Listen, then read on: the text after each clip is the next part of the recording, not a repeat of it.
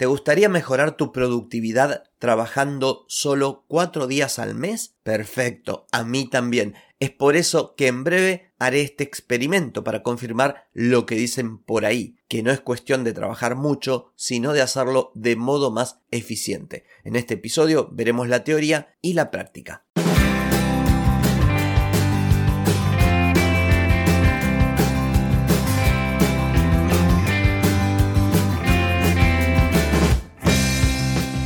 Bienvenida y bienvenido a Marketing para Gente como Uno.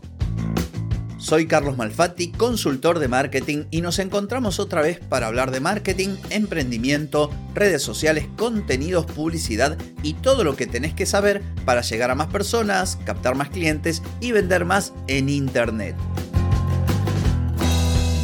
Atenti, que arrancamos. Hoy es jueves 12 de enero de 2023, estamos en el episodio 1153 y vengo a hablarte de una semana laboral de 4 días. Pero antes te pregunto, ¿querés mejorar tus ventas, contenidos, redes sociales o publicidad? Deja de perder tiempo, dinero y energía en acciones que no dan resultado y comienza a vender con estrategia, metodologías, contenidos y publicidad. Escribime ahora mismo a clientes y reserva tu consultoría. Muy bien, vengo a hablarte aquí de hacer un experimento, de que me acompañes haciendo un experimento que pienso hacer a partir del mes de febrero. Y consiste en organizarme de forma tal de trabajar cuatro días por semana lunes, martes, miércoles, jueves y dejar libre el viernes o dejar libre el lunes y empezar el martes. Lo primero que quiero decirte es que trabajar menos no implica hacer menos cosas. Al contrario, para muchos, trabajar menos puede significar una mayor productividad. Y para esto me remito a la ley de Parkinson que establece que el trabajo se expande hasta que ocupa por completo el tiempo destinado para su realización. Esto quiere decir, y además lo he mencionado en varios episodios, que si vos tenés 8 horas para hacer una tarea, lo más probable es que ocupes las 8 horas. En cambio, si tenés 3, vas a ser mucho más rápido o rápido en hacer esas tareas. Obviamente no se aplica a todas las tareas que una persona puede tener en su trabajo, en su vida personal, pero para los emprendedores aplica en muchos ejemplos. Entonces, este es uno de los principios que rige la idea de ser mucho más productivos aún trabajando menos. Lo segundo que te quiero decir que esto de trabajar cuatro días por semana no es un invento mío. Empresas como Microsoft o Telefónica en España, empresas en Islandia, en otros países de Europa y unas 70 empresas inglesas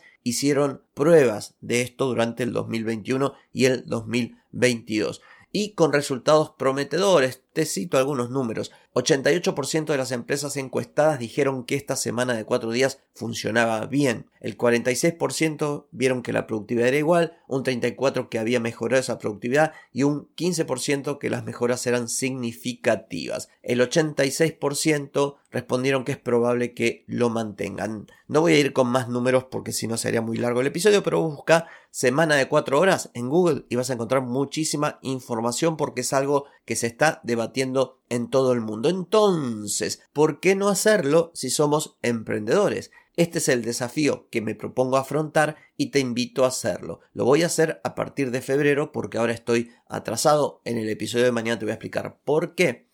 Y aclarar también, obviamente, que si vos trabajas para una empresa o trabajas para alguien, difícilmente puedas hacer esto. Pero se trata aquí de que si emprendés como yo, veas poquito a poco, no lo vas a lograr de un día para otro, ver si podés ir mejorando tu forma de trabajar de modo tal que tengas un día libre más a la semana. Entonces, en cuanto a los beneficios, te cito algunos que son los que yo considero más relevantes. Por ejemplo, tener un día más para disponer de él, para usarlo para pensar, para ocio, para estar con amigos o familia, para capacitarte o para dormir hasta las 12 si se te ocurre. Segundo lugar, aumentar tu productividad. No se trata de que a tu negocio le vaya peor. Le tiene que ir igual o mejor, obviamente. Ah, bueno, trabajo menos y me va peor. No, no. Tenés que trabajar menos, pero que te vaya mejor o igual. Por lo menos igual. Esto tiene que ver con lo que te decía la ley de Parkinson. Otra cosa importante, te obliga a trabajar en tus procesos, flujos de trabajo, metodologías. ¿Para qué? Porque vas a necesitar mayor eficacia y eficiencia porque vas a disponer de menos tiempo.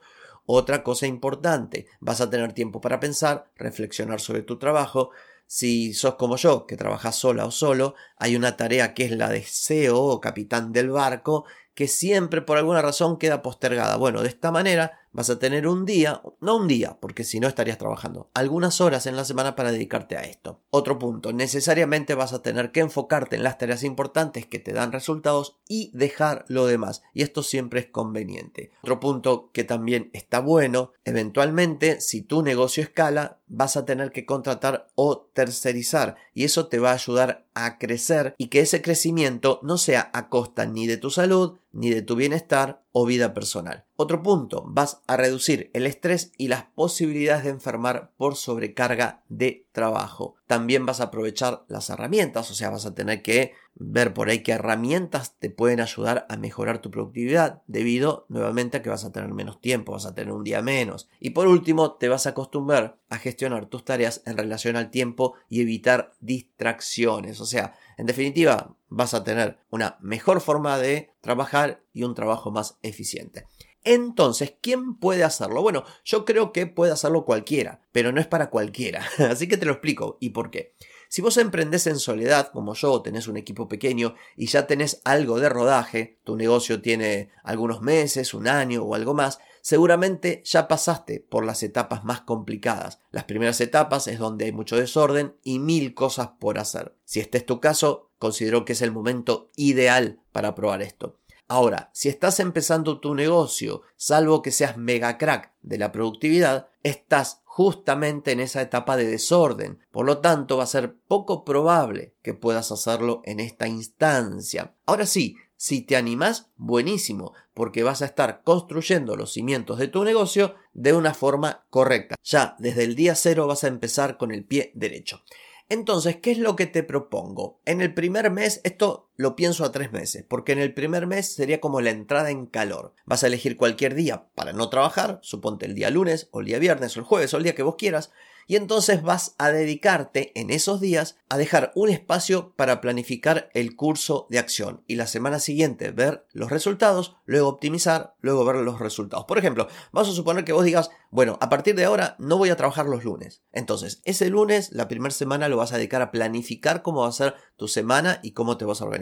El lunes siguiente verás tus resultados, optimizarás y planificarás para la otra. El otro lunes nuevamente organizarás, el otro mejorarás lo hecho. Esta es la idea. Durante el primer mes. ¿Por qué? Porque no es fácil de repente pasar de trabajar de una manera volcarte a trabajar en esto que realmente es bastante disruptivo. En el segundo mes, una semana para planificar, la otra semana no hagas nada, la tercera semana mejorás y la cuarta no haces nada. O sea, lo que antes hacías cada semana, ahora semana por medio. Y en el tercer mes vas a trabajar cuatro días por semana y el día restante no vas a hacer nada. Nada de nada. Ahora bien, siempre hay salvedades, siempre hay excepciones a la regla. Por ejemplo, se me ocurren como actividades permitidas las urgencias o imprevistos. Imagínate que gestionas clientes, no sé, eh, diseñas sitios web y le das mantenimiento y de repente se queda un sitio web, no le puedes decir, no, mire, hoy no trabajo. ¿sí? Entonces, en este caso, habiendo una urgencia, salvo que la puedas manejar de otra forma, bueno, esa tarea la vas a tener que hacer, pero solo esa.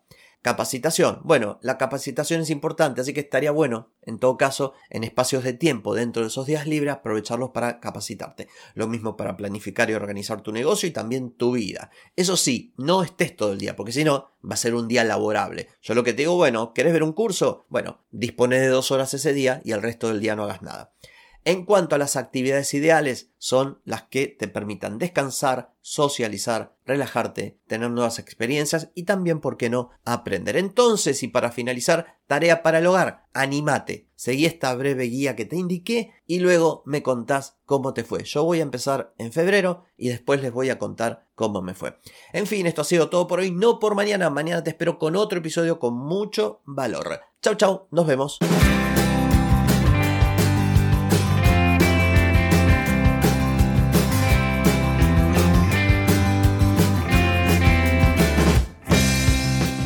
Amigas y amigos, todo lo bueno llega a su fin y este episodio no es la excepción. Si te gustó, déjame 5 estrellitas en Spotify. ¿Querés vender más? Reserva hoy mismo tu consultoría por videollamada. Deja de perder tiempo y dinero y comenzá a vender con estrategias, metodologías, contenidos y publicidad. Escribime ahora mismo a clientes y reserva tu lugar. Ey, ponete en acción, que el tiempo, el tiempo no perdona.